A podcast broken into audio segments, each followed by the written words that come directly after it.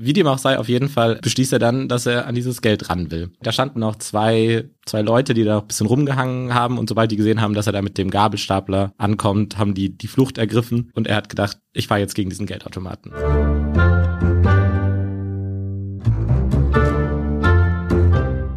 Am Gericht, der Gerichtspodcast des Schwäbischen Tagblatts aus Tübingen. Hey, ihr hört Am Gericht, den Justizpodcast des Schwäbischen Tagblatts in Tübingen. Mein Name ist Eike Frese, ich bin Redakteur beim Tagblatt und heute wird's in unserem Podcast-Studio hier hoch überm Neckar in Tübingen wieder ein bisschen enger, weil wir haben einen Gast. Vor allem aber ist wieder da unser Intensivtäter, wenn es um Justizpodcasts geht, Jonas Bläser. Hallo Eike und hallo Tobi. Tobi ist nämlich unser Gast. Tobias Hauser macht bei uns ein Volontariat, also die Ausbildung zum Redakteur. Und er wird uns einen von zwei Fällen, über die wir heute sprechen, erzählen. Wir beschäftigen uns heute mit Verbrechern, denen es an Raffinesse fehlt. Hallo Tobi. Hallo Jonas, hallo Eike, schön, dass ich da sein darf. Hey Tobi, schön dich zu sehen. Genau, Dilettanten als Täter, das haben beide Fälle gemeinsam, die wir jetzt vorstellen. Im ersten gehen wir nach der 3G-Regel vor. Es geht da um, um Gras, um Gabelstapler und um eine grottige Vermummung. Beide Fälle sind zum Teil so absurd und auch komisch, dass wir da eine Doppelfolge draus machen, haben wir uns überlegt. Über den ersten ungeschickten Verbrecher wirst du uns jetzt berichten, Tobi. Den zweiten ungeschickten Verbrecher, den übernehme dann ich in der nächsten Folge. Die bringen wir dann bald. Also Tobi, los geht's mit dir. Dein Täter war schon ziemlich ungeschickt, richtig? Ja, ungeschickt, vielleicht auch ein bisschen ähm, unfähig. Erzähl, was ist an deinem Fall, glaubst du, das Besondere? Da ist einerseits irgendwie diese, diese Unreife vom Täter und dass er auch einfach wirklich was gemacht hat, bei dem eigentlich jedem klar sein sollte, dass es auf gar keinen Fall funktionieren kann. Okay. ja, das stimmt. Ähm, du hast den Fall ja von der ersten Polizeimeldung an bearbeitet. Weißt du noch, als du die gelesen hast, was du da gedacht hast?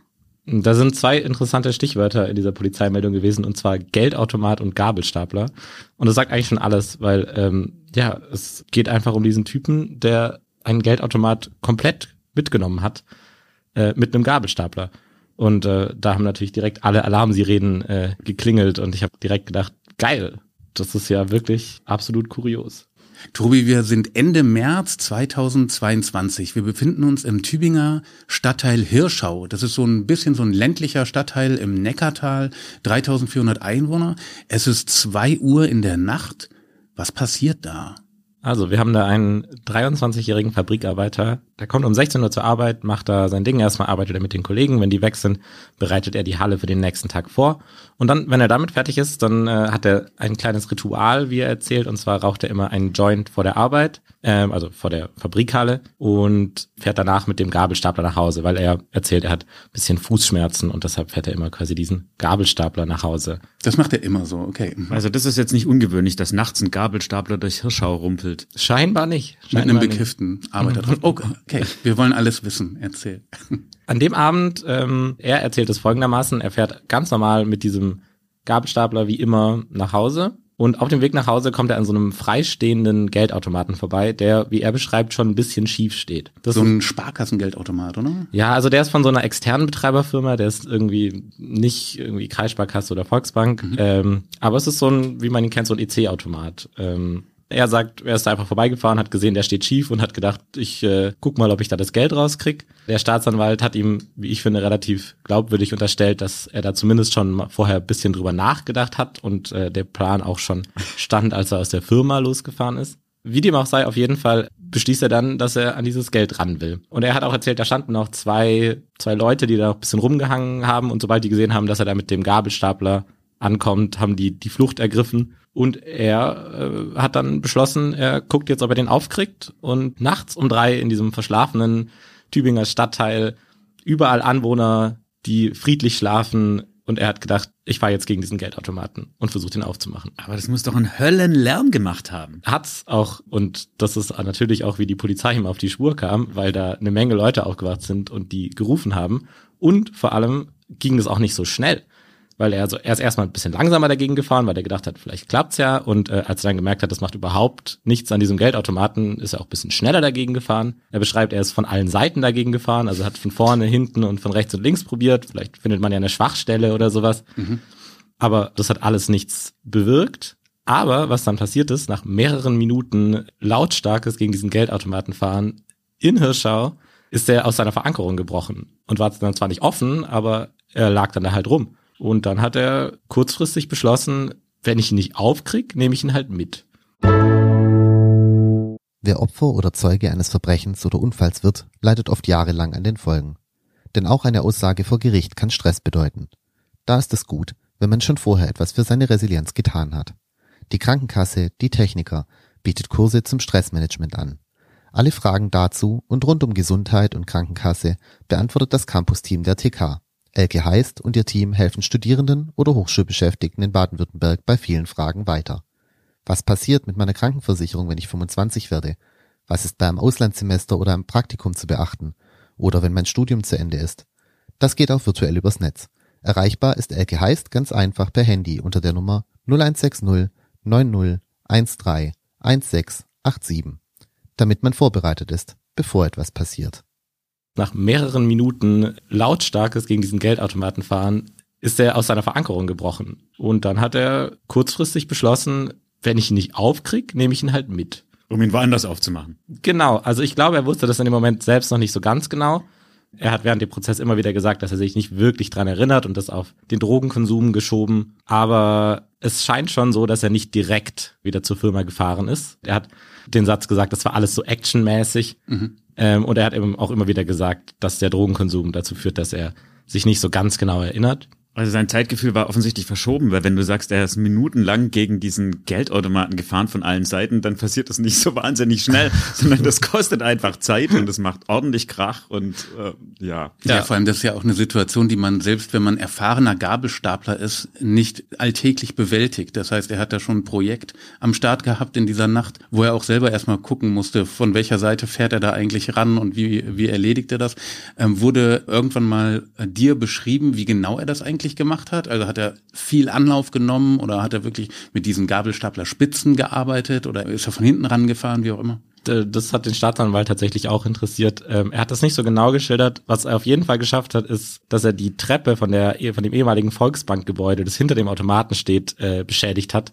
Und da wurde keine Schätzung gemacht, aber es war die Rede von so ungefähr 5000 Euro Sachschaden, die er da im Prozess an dieser Treppe angerichtet hat noch dieser, diese Treppe ist halt quasi hinter dem Automaten. Also ich schätze, er muss schon irgendwie da dann noch so ein bisschen rummanövriert haben, vielleicht mit so einem kleinen Einparkmanöver, um irgendwie mhm. dahinter zu kommen. Also ich glaube, das hätte ich gerne gesehen.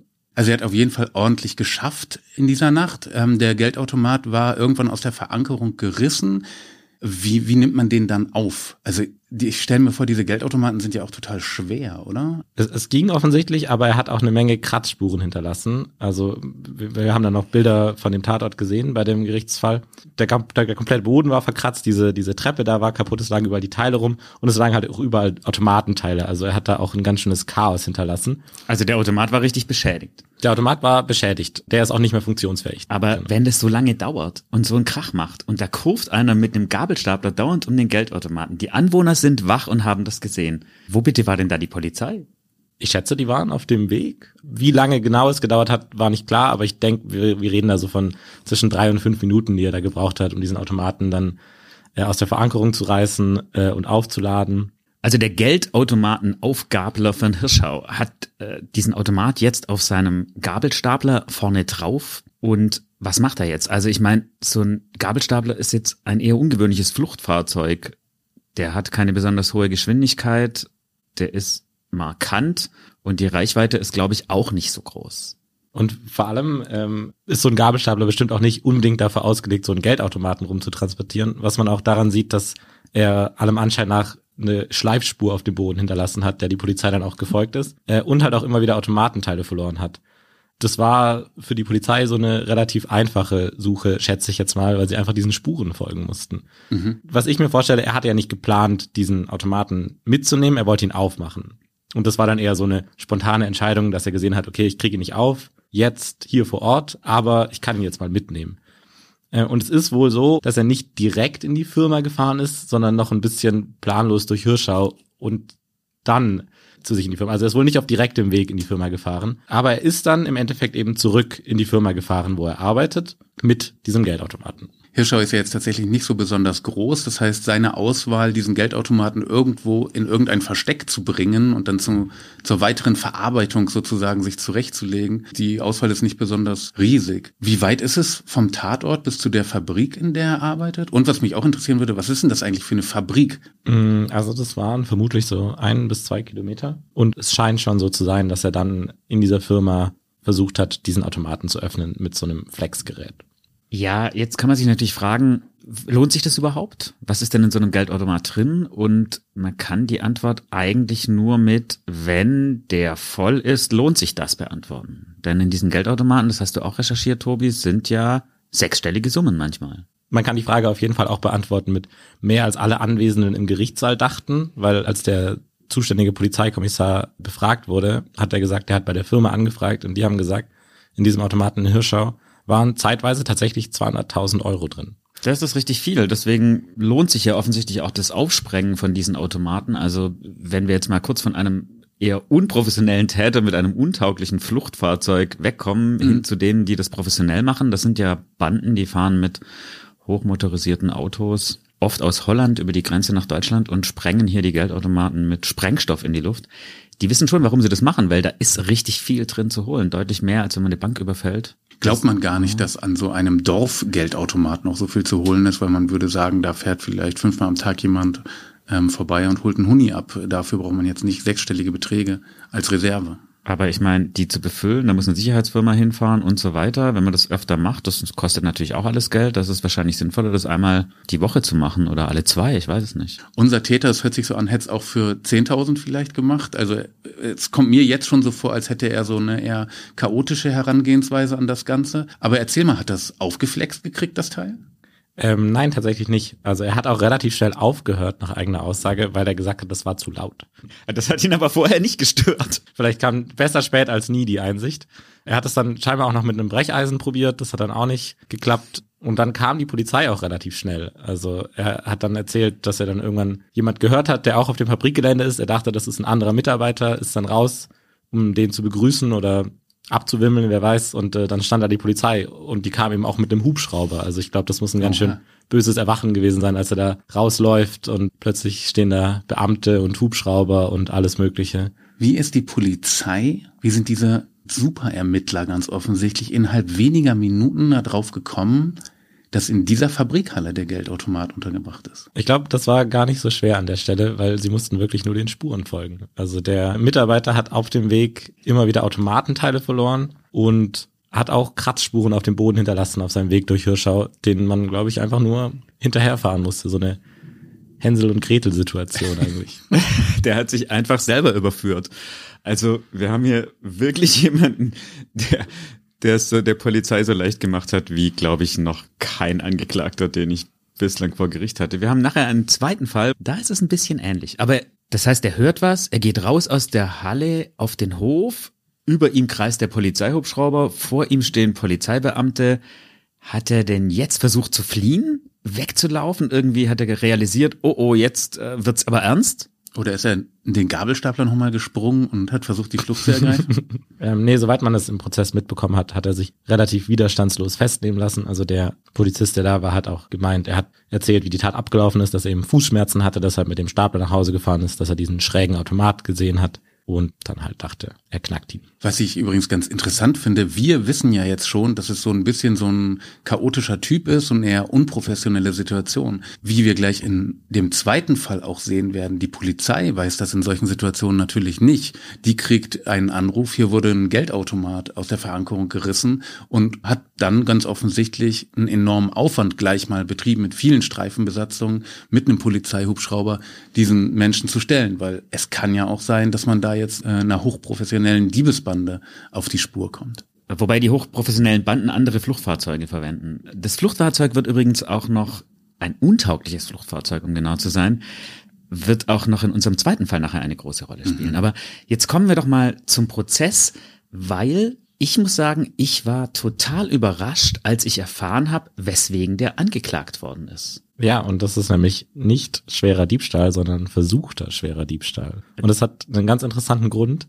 Dieser Automat wurde zwei Wochen, bevor er beschlossen hat, ihn mit dem Gabelstapler zu knacken, schon mal auf irgendeine Art und Weise hat, hat Vandalismus erfahren. Und das hat die Betreiberfirma mitbekommen. Die kriegen da dann halt so eine automatische Nachricht irgendwie, dass, dass dieser Automat beschädigt wurde und hat dann eine Sicherheitsfirma beauftragt, die diesen Automaten den Tag bevor unser Angeklagter mit dem Gabelstapler dagegen gefahren ist, geleert hat. Das heißt, da war nur so eine Minimalmenge an Geld noch drin.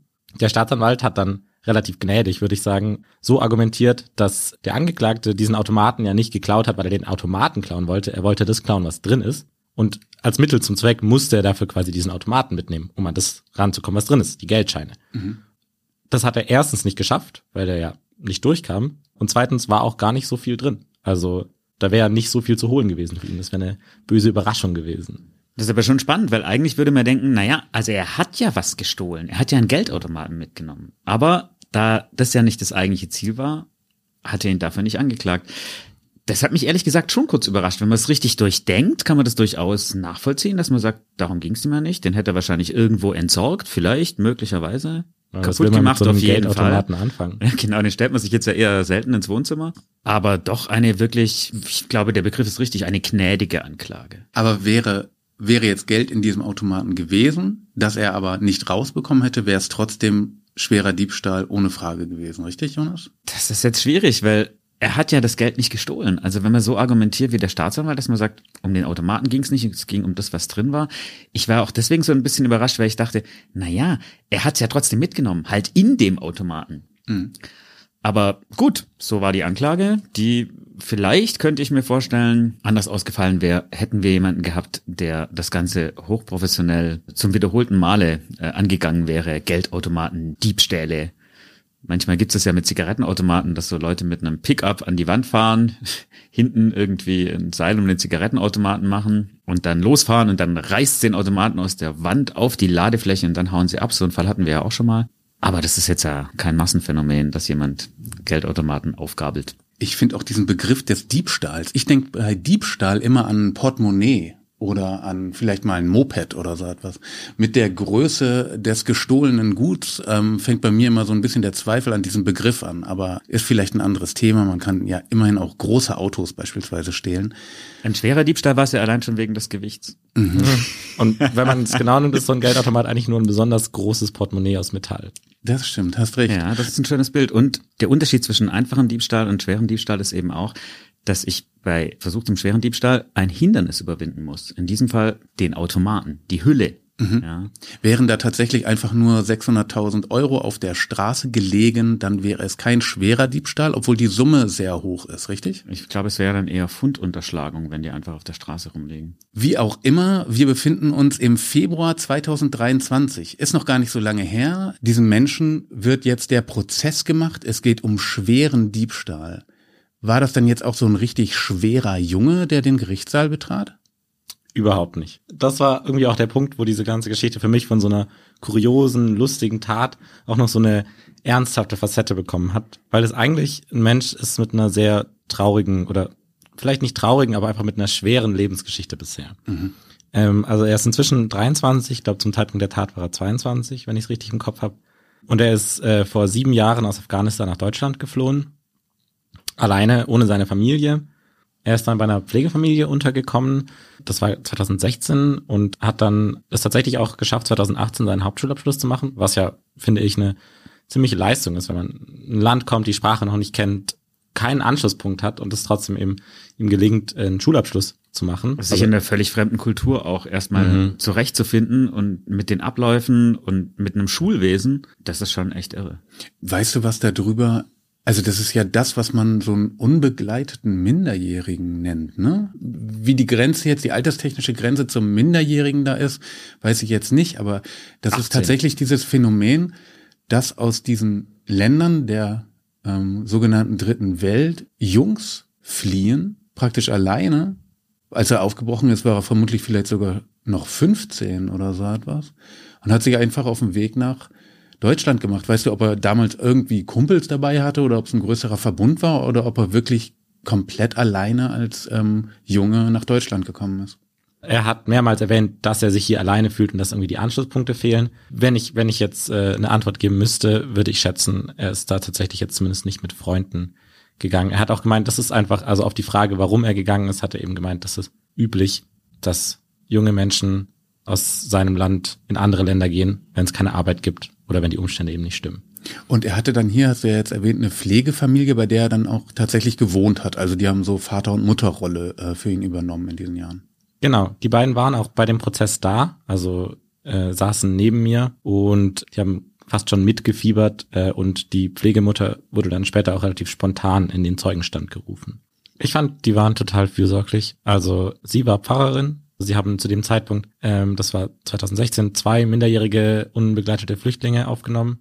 Und man hat während dem ganzen Prozess einfach gemerkt, dass sie, dass ihnen was an ihm liegt, dass, äh, dass sie quasi auch mitfiebern. Später, ähm, als dann der Vorschlag aufkam, dass man auch einen Bewährungshelfer ihm zur Seite stellt, hat sie wirklich total erleichtert gesagt, Gott sei Dank oder ähm, irgendwas in der Richtung. Die beiden haben sich, glaube ich, wirklich um ihn gesorgt. Da hat wirklich großes Glück. Ich weiß, ich habe es hier in dem Podcast schon ein paar Mal gesagt, aber die allermeisten Angeklagten sitzen in diesen Gerichtssälen, abgesehen von ihren Verteidigern, Mutterseelen allein. Da ist niemand. Da gibt's ganz oft keine Zuschauer, die ihnen zur Seite stehen oder so. Und da war ja offensichtlich regelrecht zu spüren im Gerichtssaal, das sind Menschen, die sich für ihn interessieren und äh, die Anteil haben an seinem Schicksal, sage ich jetzt mal. Sowas kann übrigens später vermutlich auch noch für die Prognose, äh, über die ein Gericht entscheidet, eine große Bedeutung haben. In welchen sozialen Verhältnissen ist so ein Angeklagter eigentlich unterwegs? Hat er einen Background, der ihm ähm, es erleichtert, wieder Fuß zu fassen, egal wie das Urteil dann später auch aussehen wird. Ja, für eine Resozialisierungsprognose spielt es natürlich eine Riesenrolle und damit auch für die Entscheidung, ob eine Strafe zur Bewährung ausgesetzt wird oder eben nicht. Mich wird aber trotzdem jetzt noch mal ein bisschen interessieren, dieser Angeklagte selbst. Wie war der so drauf? Wie war der körperlich? Sprach der gut Deutsch? Ähm, war er eher lebhaft oder eher in sich gekehrt? Der war grundsätzlich sehr höflich. Er hat sehr gutes Deutsch gesprochen, würde ich jetzt mal beurteilen. Für jemand, der das nicht als Muttersprache spricht und erst vor ein paar Jahren hergekommen ist. Ich würde sagen, er war schon sehr in sich gekehrt. Er hat alle Fragen versucht, so beflissentlich wie möglich zu beantworten. Er hat immer wieder auch zu seiner Pflegefamilie rübergeguckt. Man hat gemerkt, dass er aufgeregt ist auf jeden Fall. Er hat sich auch immer wieder entschuldigt, vor allem gegen Ende. Den Eindruck, den er auf mich gemacht hat, einfach ein netter junger Mann. Eine Frage, die wir noch gar nicht behandelt haben und die vielleicht im Prozess ja beantwortet worden ist, ist die nach dem Motiv. Also klar, er wollte das Geld, aber was wollte er denn mit der Kohle machen? Das finde ich auch eine ganz nette Geschichte eigentlich, die vielleicht auch viel über den Angeklagten aussagt. Der hatte den Plan, sich mit diesem Geld selbstständig zu machen der, er wusste noch nicht ganz genau was. Er hat irgendwann gesagt, vielleicht Motorräder von einem Land ins andere, also vielleicht Motorräder importieren. Was er wusste ist, er will irgendein Versandunternehmen aufmachen. Also er wollte das als Startkapital für sein, für seine Unternehmensgründung haben. Genau. Also er hatte den Ehrgeiz, selbstständig zu sein. Aber ich finde, das widerspricht sich fast so ein bisschen. Auf der einen Seite haben wir entweder ich rauche einen Joint und fahre mit einem Gabelstapler hier ähm, das Dorf kaputt oder ich äh, brauche ein bisschen Startkapital und überlege mir, wie komme ich an dieses Startkapital. Wurde das ein bisschen thematisiert oder vielleicht sogar aufgelöst im Prozess?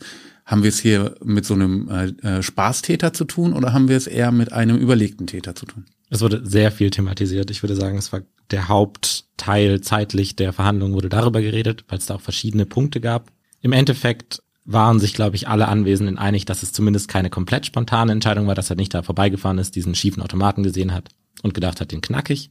Aber wann genau oder wie gut ausgeplant diese Tat war, da sind die Meinungen auseinandergegangen. Wurde denn vielleicht sogar gerichtsmedizinisch geklärt, inwieweit dieser Joint Einfluss auf die Tat gehabt hat? Also entfernte Freunde von mir haben auch schon mal gekifft und von denen weiß ich, dass ähm, ein Zug an einem Joint oder vielleicht sogar ein kompletter Joint nicht wirklich das gesamte Gehirn so außer Gefecht setzt, dass man sich den nächsten Gabelstapler schnappt und Geldautomaten aus der Verankerung reißt. Haben, hat das Gericht dazu was gesagt? Ähm, ja, auch darüber wurde geredet und das ist auch ein anderer interessanter Punkt, denn der Polizist, der den Fall bearbeitet hat, hat erzählt, der Polizist, der damals abends vor Ort war und die Vernehmung durchgeführt hat, sei ein äh, mit, mit Betäubungsmitteln sehr erfahrener Kollege gewesen. Und der hat damals keinen Anlass gesehen, da jetzt einen Test durchzuführen, ob da äh, Betäubungsmittel im Spiel waren. Denn auf den hat der Angeklagte nicht so gewirkt, als wären da Betäubungsmittel im Spiel gewesen. Mhm. Tobi, wir nähern uns dem Urteil mit Riesenschritten. Ich bin gespannt, ob sich da irgendetwas strafmildernd auswirkt. Die Anklage lautete ja auf äh, versuchten, besonders schweren Diebstahl. Hören wir mal in den Paragraphen rein. Der ist jetzt ein bisschen länger, aber es lohnt sich. Der Paragraph im Wortlaut. Okay, besonders schwerer Diebstahl. Jonas, leg los. Paragraph 243. In besonders schweren Fällen wird der Diebstahl mit Freiheitsstrafe von drei Monaten bis zu zehn Jahren bestraft. Ein besonders schwerer Fall liegt in der Regel vor, wenn der Täter, und jetzt kommt's, zur Ausführung der Tat in ein Gebäude, einen Dienst- oder Geschäftsraum oder einen anderen umschlossenen Raum einbricht, einsteigt, mit einem falschen Schlüssel oder einem anderen nicht zur ordnungsgemäßen Öffnung bestimmten Werkzeug eindringt oder sich in dem Raum verborgen hält. Zweitens, eine Sache stiehlt, die durch ein verschlossenes Behältnis oder eine andere Schutzvorrichtung gegen Wegnahme besonders gesichert ist. Drittens, gewerbsmäßig stiehlt. Viertens, aus einer Kirche oder einem anderen der Religionsausübung dienenden Gebäude oder Raum eine Sache stiehlt, die dem Gottesdienst gewidmet ist oder der Religion religiösen Verehrung dient. Fünftens, eine Sache von Bedeutung für Wissenschaft, Kunst oder Geschichte oder für die technische Entwicklung stiehlt, die sich in einer allgemein zugänglichen Sammlung befindet oder öffentlich ausgestellt ist. Wow, das ist ja wirklich extrem minutiös ausgearbeitet. Ja, also es kann natürlich nur jemand für Dinge verurteilt werden, die gesetzlich geregelt sind. Und jedes Mal, wenn sozusagen jemand eine Lücke findet, muss der Gesetzgeber nachziehen und diese Lücke schließen. In diesem Fall, denke ich, geht es um Diebstähle aus Museen beispielsweise. Mach schnell weiter, Jonas. Die Liste wird nicht kürzer. Sechstens. Stiehlt, indem er die Hilflosigkeit einer anderen Person, einen Unglücksfall oder eine gemeine Gefahr ausnutzt. Also zum Beispiel, wenn jemand plündert während des A-Hochwassers oder wenn jemand ohnmächtig wird auf der Straße und ich nehme dem dann seine Brieftasche weg, dann ist es auch besonders verwerflich. Geht gar nicht. Siebtens, eine Handfeuerwaffe, zu deren Erwerb es nach dem Waffengesetz der Erlaubnis bedarf, ein Maschinengewehr, eine Maschinenpistole, ein voll- oder halbautomatisches Gewehr oder eine Sprengstoff enthaltende Kriegswaffe im Sinne des Kriegswaffenkontrollgesetzes oder Sprengstoff stiehlt. Und jetzt kommt noch der Abschluss des Paragraphen. In den Fällen des Absatzes 1, Satz 2, Nummer 1 bis 6 ist ein besonders schwerer Fall ausgeschlossen, wenn sich die Tat auf eine geringwertige Sache bezieht. Okay, aber Sprengstoff ist schon mal immer ein schwerer Diebstahl, selbst wenn es weniger Sprengstoff ist. Liebe Kinder zu Hause, bitte stiehlt keinen Sprengstoff. Genau. Also nicht irgendwie in Steinbrüchen irgendwas mitnehmen, was da jemand illegalerweise ungesichert rumliegen lässt und was aussieht wie eine Dynamitstange. Finger Auch wenn es eine Sprengstoff enthaltene Kriegswaffe im Sinne des Kriegswaffenkontrollgesetzes ist. Nicht mitnehmen. Jetzt hat unser Angeklagter ja nicht gewerbsmäßig gestohlen, auch wenn er eigentlich ein Gewerbe gründen wollte, aber gewerbsmäßig heißt halt, dass er das macht, um seinen Lebensunterhalt äh, fortlaufend zu sichern. Das hat er ja nicht getan und ein Geldautomat ist jetzt ja auch keine Sache, die der Religionsausübung dient. Also vielleicht nur für haben, die wenigsten. Vielleicht haben wir einen Kult ums Geld in unserer Kultur. Das kann schon sein, aber dass man sie jetzt kultisch verehrt, die Geldautomaten, das habe ich jetzt noch nicht gesehen. Auf was genau hat sich denn der Staatsanwalt dann gestützt? Aus diesem langen Paragraphen? Ja, da ging es natürlich eben nicht um Religion oder Maschinengewehre, sondern das ist die Sache, die durch ein verschlossenes Behältnis oder eine andere Schutzvorrichtung gegen Wegnahme besonders gesichert ist. Ein mhm. Geldautomat der in diesem Fall auch noch schwer ist. Also wir haben es eigentlich mit einem doppelt schweren Diebstahlsversuch zu tun. Was hat denn der Staatsanwalt für eine angemessene Strafe gehalten für diese nächtliche Gabelstapler Geldautomaten auf Gabelfahrt durch Hirschau? Wie schon bei der Anklage würde ich sagen, dass der Staatsanwalt auch bei seinem Plädoyer ziemlich milde war. Er hat ihm viel zugunsten gestellt, dass er geständig gewesen ist, dass er alle Fragen nach bestem Wissen beantwortet hat, dass er in Deutschland auch nach seinem Hauptschulabschluss immer viel gearbeitet hat, dass er auch beruflich eine Perspektive hat, gutes Deutsch spricht, eine Wohnung hatte, diese Anbindung an die Pflegefamilie. Dagegen stand für ihn, dass er in der Situation so hartnäckig war, dass er wirklich minutenlang gegen diesen Automaten gefahren ist, hm. dass eine Menge Geld dabei hätte rausspringen können, wenn er noch voll gewesen wäre, wo er aber auch wieder gesagt hat, vermutlich wusste das der Angeklagte nicht, wie viel da wirklich drin ist. Und im Endeffekt hat er nach all diesen Abwägungen vorgeschlagen, neun Monate Haft ausgesetzt auf drei Jahre zur Bewährung mit einem Bewährungshelfer, dass er fünf Termine bei der Sucht- und Drogenberatung machen muss, dass er Abstinenznachweise leisten muss und eine Arbeitsauflage von 200 Stunden. Und natürlich muss er die Kosten des Verfahrens tragen. Und was hat der Verteidiger dem entgegnet? Der war tatsächlich bei den allermeisten Sachen auf einer Linie mit ihm. Der einzige Konfliktpunkt war die Planung. Der Staatsanwalt ist davon ausgegangen, dass diese Tat zumindest schon länger im Kopf des Angeklagten äh, gewachsen ist. Der Rechtsanwalt hat argumentiert, dass es doch eher kurzfristig bei der Arbeit entstand, dieser Plan. Und nach all der Abwägung hat der Rechtsanwalt eigentlich nur gefordert, dass man vielleicht ein bisschen unter diese neun Monate Haft geht. Hört sich an, als würde unser ähm, junger Angeklagter mit einem äh, blauen Auge davonkommen. Was hat das Gericht dann entschieden? Der Richter ist da dann im Endeffekt auf die Forderung des Rechtsanwalts eingegangen und hat statt neun Monate Haft acht Monate Haft ausgesetzt auf drei Jahre zur Bewährung gegeben.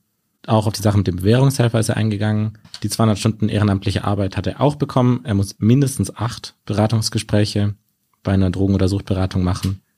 Und er muss auch Abstinenznachweise geben. Also ordentlich pädagogischen Input, den unser Angeklagter da in den äh, nächsten Monaten erfahren wird. Das erinnert mich auch ein bisschen an meinen Fall, den ich gleich vorstellen werde. Ich muss sagen, ich bin damit einverstanden mit dem, wie es gelaufen ist. Ich hatte auch das Gefühl, dass dieser Angeklagte durchaus noch eine gewisse menschliche Unreife vielleicht besitzt. Jonas, hätte man den eigentlich noch nach Jugendstrafrecht behandeln können? Weißt du das? Ja, das weiß ich. Das hätte man nicht können, denn bei der Tat war er ja schon 22. Und mhm. das Jugendstrafrecht gilt eigentlich ja für Jugendliche also bis zum Alter von 18 und kann angewandt werden bei Heranwachsenden, also bei Menschen, die die Tat in einem Alter zwischen 18 und 21 Jahren begangen haben. In dem Moment, wo sie 21 sind, sind sie allerdings nicht mehr nach dem Jugendstrafrecht zu verurteilen, sondern dann gilt immer Erwachsenenstrafrecht. Wenn Verfahren gegen erwachsene Täter vor Jugendkammern verhandelt werden, was immer wieder vorkommt, dann kann es daran liegen, dass es eine größere Gruppe von Leuten ist und eben einer davon noch heranwachsend war zum Zeitpunkt der Tat oder dass die Jugendkammer eben als Jugendschutzkammer auftritt, wenn es um minderjährige Opfer geht. Aber interessant, dass wir darüber sprechen, weil genau das hat der Rechtsanwalt auch angesprochen. Und zwar hat er gesagt, dass er sich wünscht, dass in solchen Fällen das Jugendstrafrecht noch angewandt werden könne, wegen des Lebenswegs, der dann zu einer gewissen Unreife bei dem Täter führt, weil er vielleicht eben so früh äh, aus seiner Entwicklung gerissen wurde. Und der Richter hat diese Unreife auch als einen von zwei prägenden Punkten, warum er mit seinem Urteil noch ein bisschen runtergegangen ist, angeführt. Der andere ist eben der schwere Lebensweg des Täters. Und diese Unreife, er hat eben auch das Wort dilettantisch verwendet, hat er eben so beschrieben, dass jeder, der ein bisschen nachdenkt, weiß, dass man, wenn man nachts auf der Hauptstraße in Hirschau einen Automaten umwälzt und dann zurück zur eigenen Firma fährt, bei der man arbeitet und auf dem Weg solche Spuren hinterlässt. Und in dieser Firma sind auch noch Kameras, das muss man auch noch dazu sagen. Er war dann in diesen Räumen mit Kameras, dass jeder, der ein bisschen nachdenkt, weiß, das kann nichts werden und das sei ein Zeichen der Unreife des Täters. Das heißt, er hat sich selber gefilmt, wie er versucht hat, den Automaten aufzuflexen. Genau. Wow. Also Professionalität und kriminelle Energie sehen anders aus. Also von Raffinesse jedenfalls weit entfernt, was uns direkt zu unserem zweiten Fall bringt. Denn da hat der Täter das eigentlich ganz ähnlich gemacht. Er hat das der Polizei extrem leicht gemacht. Genau, das stelle ich in der nächsten Folge vor. Es geht um einen ungeschickten Tankstellenräuber. Bis dahin erstmal vielen Dank, Tobi. Cool, dass du im Studio warst und für den zweiten Fall bleibst du aber auch noch bei uns, richtig? Ja, genau. Ich hatte zu viel Spaß und ich habe ja jetzt schon ein gewisses Expertenwissen für die sehr nischige Nische, dilettantische Verbrecher mit schlechten Fluchtfahrzeugen. Mhm. Deshalb wäre das ja schade, wenn ich nicht dabei wäre. Deswegen hören wir uns alle in der nächsten Folge wieder. Wir hoffen, sie hat euch gefallen. Falls ihr uns über Spotify hört, könnt ihr das da auch hinterlassen. Da gibt es jetzt die Möglichkeit zu beantworten, wie einem eine Folge gefallen hat. Und äh, denkt dran, wir freuen uns über fünf Sterne auf der Podcast-Plattform eurer Wahl und bis dann. Bis denn. Ciao.